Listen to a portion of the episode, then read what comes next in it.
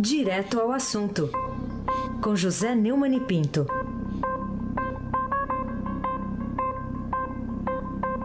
Oi, Neumani, bom dia. Bom dia, Raíssen Abac, o craque. Bom dia, Carolina Herculin, tintim por tintim. Bom dia, Neumani. Tá chovendo por aí? Tá chovendo, tá chovendo. Tá bom, né?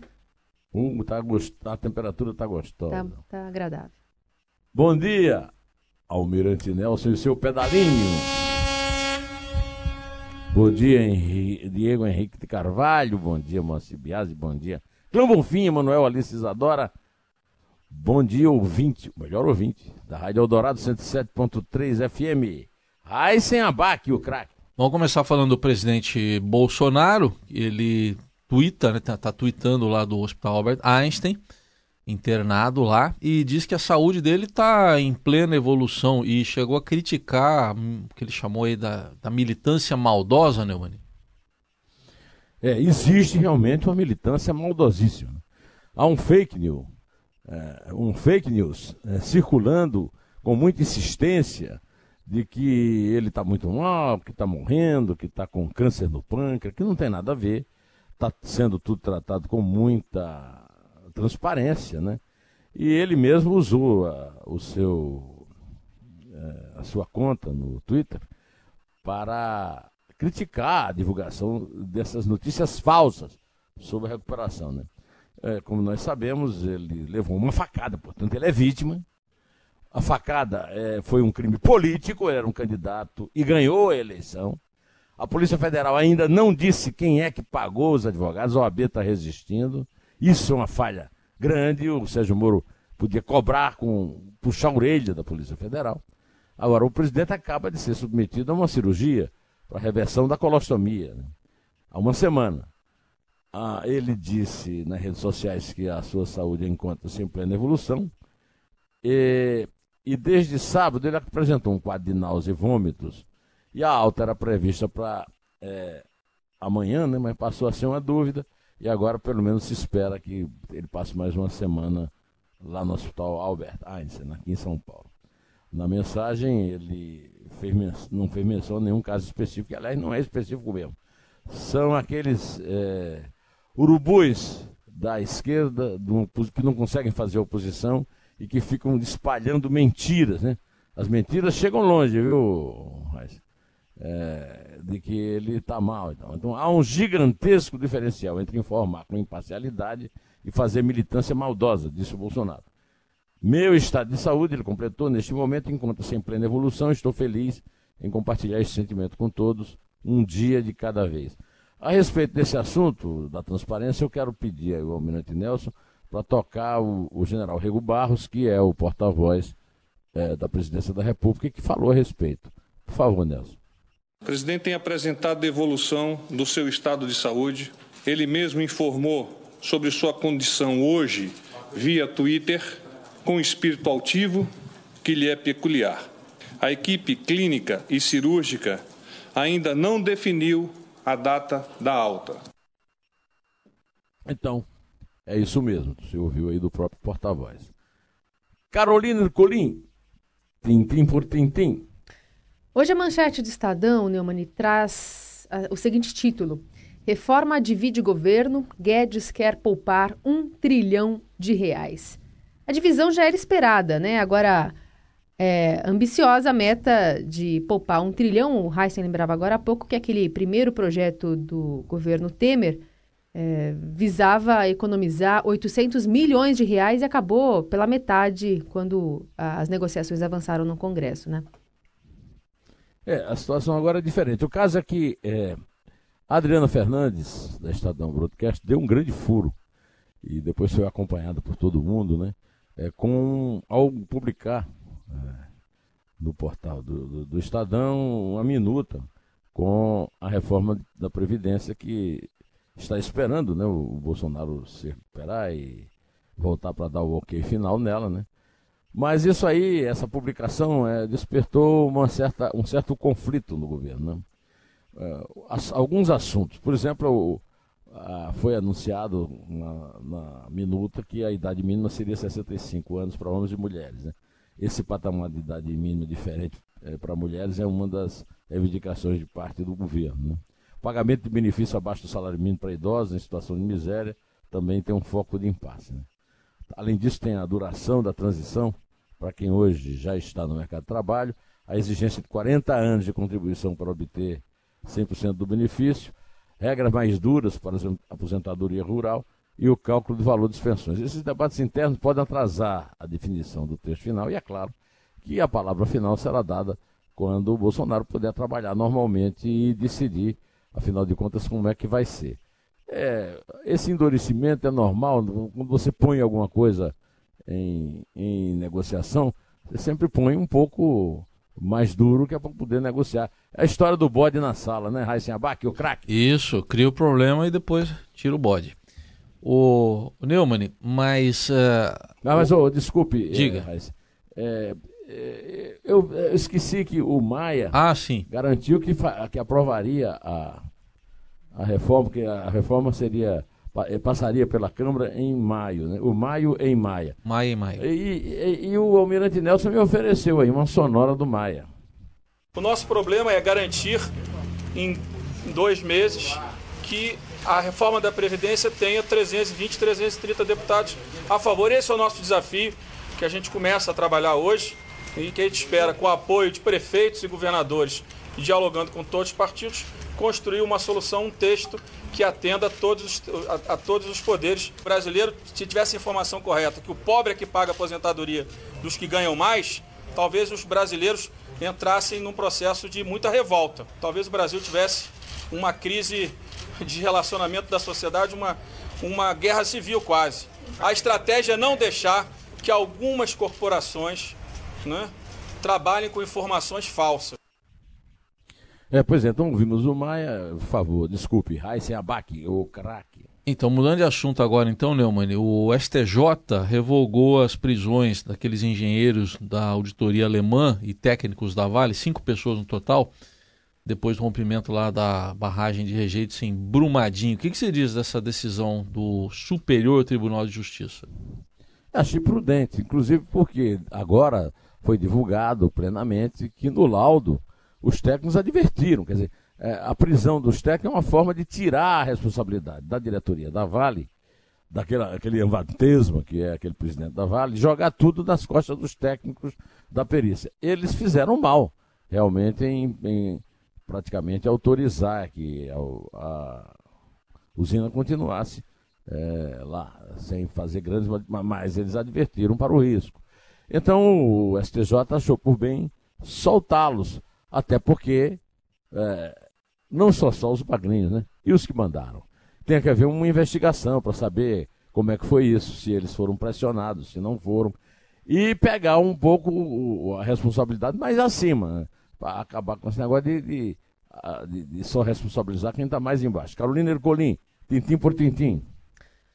Bom, o plano anticrime de Moro já está encontrando alguma rejeição no Supremo Tribunal Federal, além, claro, de alguns parlamentares lá no Congresso que é, não, não vão com a cara do Moro, né? Tem algum tipo de é, impedimento em relação até à própria carreira política, né? De, de desavenças, ou pelo menos investigações que estão é, sob sigilo, ou pelo menos ainda transcorrendo. Mas como é que esse projeto pode acabar é, parando lá no Supremo Tribunal Federal, vindo de um juiz, né? É, o, eu tenho dito isso, né, Carolina? Eu falei isso desde que. O, desde anteontem que eu estou falando que, de fato, você tem razão. Uma grande derrota que essa turma que não gosta do Moro levou foi a derrota do Renan lá no Senado. Mas ainda é bastante gente, né, tanto deputado como senador, que quer se ver livre é, da, da, das punições que o Moro prevê. Mas eu tenho dito que, realmente, as grandes restrições para a progressão de regime é, prisional prevista nos pacotes do ministro Sérgio Moro, da Justiça, devem esbarrar no Supremo. É, tem ministros assoprando, sem aparecer com o nome, né? Que é, o, o, o tema é, é inconstitucional. Eu me lembro de do grupo escolar, quando a professora me contou que a maior palavra da língua portuguesa era anticonstitucionalissimamente. Acho que o Frei, o Frei Crisóstomo também falou isso pro. Falou. Pro, pro, pro, pro Heisen, né? É também, está em discussão também aquela lei polêmica da, do excludente de ilicitude para policiais, né? Uma certa aliviada para o policial que mata em, em, a trabalho, né? É, Heisen, é, Carolina Ercolim, tintim por tintim. Não, é Heisen abaixo. Isso. Hoje Não, eu confundi tudo. Aqui. Mas vamos seguir no, no, mesmo assunto também, porque o nosso colega aqui, o Fausto Macedo, está revelando aí alguns passos do Moro para aprovar esse plano anticrime, Neumann. É, eu ontem é, falei no artigo magnífico do Herman Benjamin, e logo em seguida o, o Fausto postou um texto muito elucidativo, muito esclarecedor no seu é, blog lá no, no no, no portal do Estadão, né? É, é, ele disse que o, o, esse pacote de medidas do Muro é praticamente decisivo para o projeto do governo né? e para os próprios planos do, dele, que foi nomeado aí super-ministro da Justiça. Né? O texto, segundo o Fausto, prevê mudanças vigorosas e atualiza 12 leis e os códigos penal e de execução penal buscando endurecimento sem precedentes à criminalidade violenta e à corrupção. Eu aconselho, é um texto razoavelmente, não é grande, mas é um texto que não dá para eu ler aqui, eu aconselho que você leia. Vocês todos aí no estúdio e em casa também. Certo? É, Carolina Ercolim, tintim por tintim. Uh, o Ministério Público aqui de São Paulo, Neumani, denunciou 53 policiais militares por envolvimento no PCC Aliás, segundo o MP, os policiais permitiam o tráfico de drogas na região abrangida ali pelo batalhão em que trabalhavam, que fica na zona sul da cidade de São Paulo. Então, é, tudo começou com uma denúncia anônima e acabou identificando esses policiais, entre aspas, né, que cobravam propina para não prender em flagrante um traficante. Parece que as coisas é, começam a ficar um pouquinho mais difíceis para os bandidos, ou não, Neumann? É, eu, eu me lembro que o, o ex-governador Geraldo Alckmin dizia que não existia, que o PCC era uma invenção da imprensa. Agora nós estamos vendo que não é bem assim, né? Espero que é, é, esse tipo de ação do Ministério Público convença também o governo do Estado que não é isso que o, o, o, o Alckmin e o Alexandre de Moraes, que era o secretário da Segurança e hoje é ministro do Supremo, diziam antigamente. Né? Essa notícia prova que eles não tinham razão. Aí aqui o craque. Neumann, o ministro da Educação, o Vélez Rodrigues, disse que quer impulsionar o projeto Rondon e retomar o ensino de educação moral e cívica nas escolas. O que, que você diz? Rapaz, esse ministro é um, uma, Cada iniciativa dele é uma fonte de problemas, né? Ele deu uma entrevista às páginas amarelas da Veja dizendo o seguinte: liberdade não é fazer o que você deseja. Liberdade é agir, fazer escolhas dentro dos limites da lei e da moralidade. Fazer o que dá vontade não é ser livre. Isso é libertinagem. No Brasil, por força de ciclos autoritários, temos uma visão enviesada da liberdade. Liberdade não é o que pregava Cazuza, que dizia que liberdade é passar a mão no guarda. Não, isso é desrespeito. A autoridade vai para o xilindró. Ah, a Lucinha, mãe do Cazuza, ficou bravíssima, exigiu desculpa, ele pediu desculpa a ela por telefone, ela disse que tem que ser em público, ele pediu desculpa em público. Agora, até que hora esse ministro irresponsável vai ficar pedindo desculpa pelas porcarias que ele joga nas entrevistas que ele dá? Meu amigo Eisenabach. Então, vamos em frente, que atrás vem gente. Senão eu, eu estouro o tempo aqui, né? Carolina Ercolim, tintim por tintim. Falar sobre o título do seu artigo no Estadão de hoje, que é Se não punir com rigor, Senado cairá na galhofa. Por que você acha isso? Bom, é o seguinte, todos hum. nós ficamos envergonhadíssimos com aquela votação do Senado que é, elegeu o presidente. Né? Muito embora que ela tenha dado o resultado é, que nós todos queríamos, né? que foi uma, dependeu da, da pressão do, do, povo através das redes sociais. Né? É, o Senado é um poder da República, um poder representante da população. Então, o Senado tem que se comportar de uma forma é, ética, pudorosa, né? Com pudonor, como, como gostava de dizer minha professora de português, Maria Argentina Brasileiro, Frei Crisóstomo da minha vida. Né? E a, o espetáculo grotesco, o Circo Mambembe do fim de semana, me, escreveu, me inspirou a escrever esse artigo, porque eu quero, eu, eu fiz questão no artigo, Carolina, de recordar um pouco coisas que aconteceram antes e que não foram punidas. Por exemplo, a senhora Cátia Abreu, ela se juntou com o Renan Calheiros, que afinal, felizmente, foi derrotado, e com o Ricardo Lewandowski, que era o presidente do Supremo e que estava é, na presidência da sessão, por ser uma sessão que iria decretar, que estava é, discutindo e no fim decretou o impeachment da presidente Dilma Rousseff, e rasurou, eles, os três rasuraram a Constituição, é, riscando uma frase da Constituição que dizia que a, o, o, presidente da República que perdesse o carro por impeachment teria que ser afastado do, é, do cargo, de qualquer cargo público por oito anos. O Collor foi, está aí no Senado. Teve até três votos agora para presidente, mas foi. Ninguém foi punido. O Ricardo Lewandowski está lá escrevendo artigo na Folha para defender interesses corporativos é, da sua turma para fugir do, da reforma da Previdência. O Renan estava lá disputando. E a Cátia Abreu, que é do PDT de Tocantins, foi candidata a vice-presidente na chapa de Ciro Gomes, né, do, do partido que o Brizola fundou.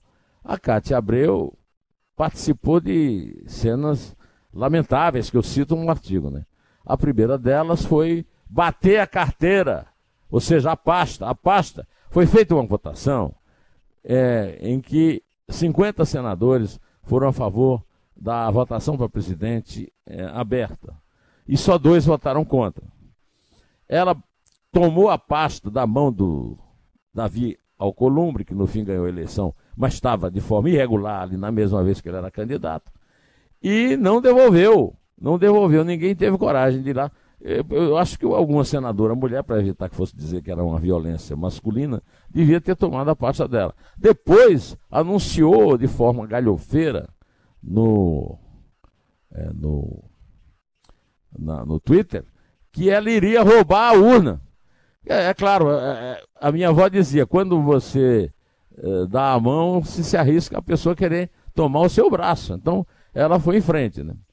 É, eu denunciei isso no meu artigo, denunciei também a atitude completamente é, desbaratinada do presidente do, é, é, da sessão, o mais, o, mais, o mais velho senador em atividade, José Maranhão, lá do, meu, do MDB do meu estado da Paraíba, que na tentativa lá de, de ajudar, e não ajudou, o Renan meteu os pés pelas mãos, deixou o Renan falar no meio da, da votação, e, sobretudo, é, participou de uma forma completamente fora do esquadro, quando é, foi descoberto que havia uma fraude, essa fraude é, foi caracterizada por uma colocação de um, de um voto, e depois ficou se sabendo pela imagem da televisão que eram, eram dois votos para o Renan, dentro de outro voto para o Renan, e ele rasgou e botou no bolso, e mandou picotar os votos que poderiam ser considerados válidos, e que tinham que ser analisados por perícia, né?